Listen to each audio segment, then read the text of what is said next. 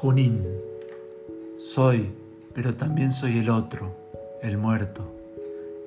El otro de mi sangre y de mi nombre. Soy un vago señor y soy el hombre que detuvo las lanzas del desierto. Vuelvo a Junín, donde no estuve nunca. A tu Junín, abuelo Borges. ¿Me oyes, sombro, ceniza última?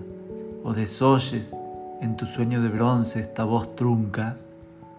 ¿Acaso buscas por mis vanos ojos el épico junín de tus soldados, el árbol que plantaste, los cercados y en el confín la tribu y los despojos?